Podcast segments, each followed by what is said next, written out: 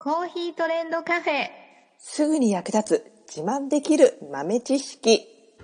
この番組は2006年バリスタチャンピオンのみえちょとコーヒー勉強中、いくちゃんが、いつものコーヒーがさらに美味しくなる話をしています。この番組を聞けばちょっと自慢できるコーヒー雑学やすぐに役立つ最新トレンド情報がわかります。ラジオトークで毎週火曜日お昼の12時からゆるっとお昼休み、木曜日の夜10時10分からはカフェ好き女子の夜会をライブ配信しています。美味しいコーヒーの入れ方など皆さんのご質問にもお答えしますのでぜひ欠かさず遊びに来てくださいね。みえちょ先生、はい、何でしょう。この間、あの、うんハンドドリップのうん。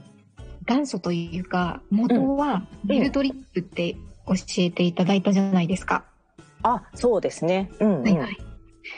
あのネルドリップは、うん。いつから始まったんですか？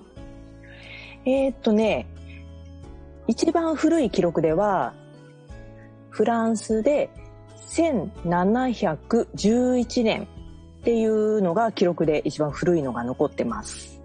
1711年。うん。ピンとこないピンとこないですね。ピンとこないね、これ。日本、その当時の日本はどんな時代だったかというと、はい。えー徳川将軍の第6代徳川家信の時代ですね。おー、へえ、うん、あの人ねーとか言って 徳川そうそうそうそう15人中の6番目です。6番目。っていうか、江戸時代なんですね。そうもう江戸時代にはヨーロッパの人たちはコーヒーを布でこして飲んでいたっていうことになりますね。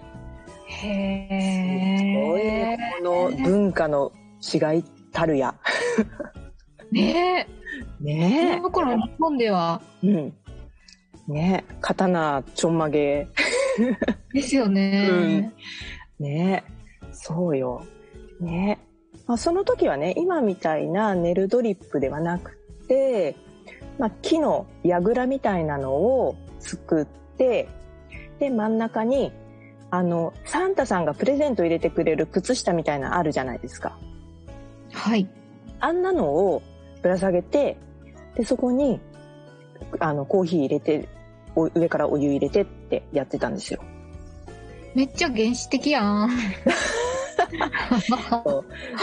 靴下みたいに。そうだから、ソックコーヒー、SOCK、ソックコーヒーって言ったりとか、なんか可愛いスコックコーヒー。あと、チョレアドールっていう言い方をします。そんな入れ方の名前だったんですよ。へえ。そうで、まあ、それが、まあ、ほ結構長いことずっと、まあ、そこから何の発展もなく、約100年ぐらい進んだ頃に、今度場所を変えてイギリスで、本格的にネルドリップっていうものが正正式にというかね、でき、できたと言われています。ほう。うん。今度はイギリスですか？そうですね。で、ここでネルっていう、まあ、ネルシャツのネルですよね。まあ、裏が起毛しているタイプで、ちょっと厚手のテント生地みたいなね、厚手の布でこす。それまではね、麻袋とかね、まあ、その、その辺にあった布って感じでこしてたのが、ちゃんとした、えー、ろ過性の高い微粉がより入らなくなった布を使ったっていうのが1821年の頃ですね。ほう。それからまたしばらく100年、100年まではいかないかな。うん。しばらく布時代ですね、これがまた。布時代が続いて、こっから転換期が訪れるんですが、1908年。これがですね、まあ皆さんご存知、ペーパードリップっていうのが発明された年ですね。に1908年。はい。ドイツのメリタっていうコーヒーメーカー知ってますか？聞いたことあります。うん。これね、発明した人のお名前なんです。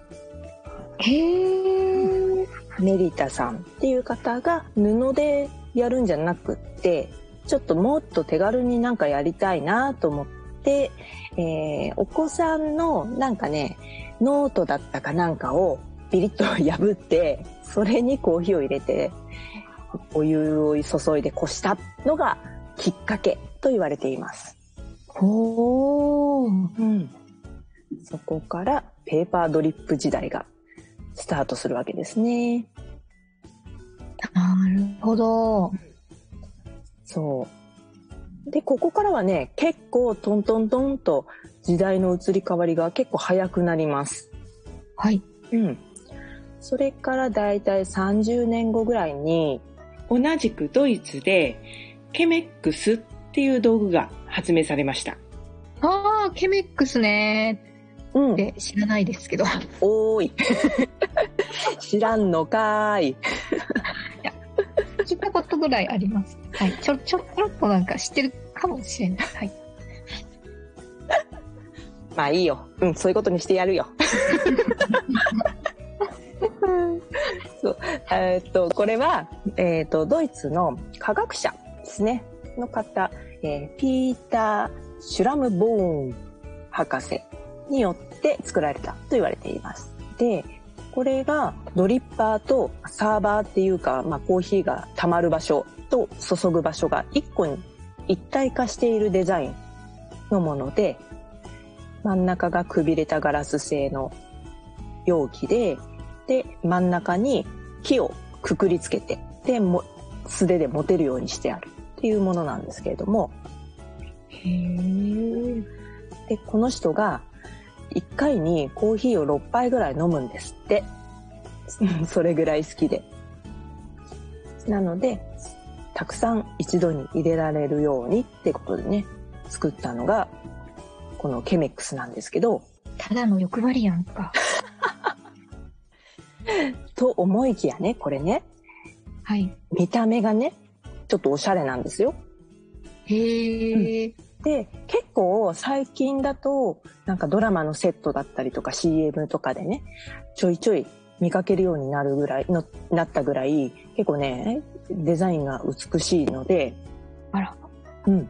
でね、あの、美術館とかにも展示されているような見た目が美しい、高く評価された形状のものなんです。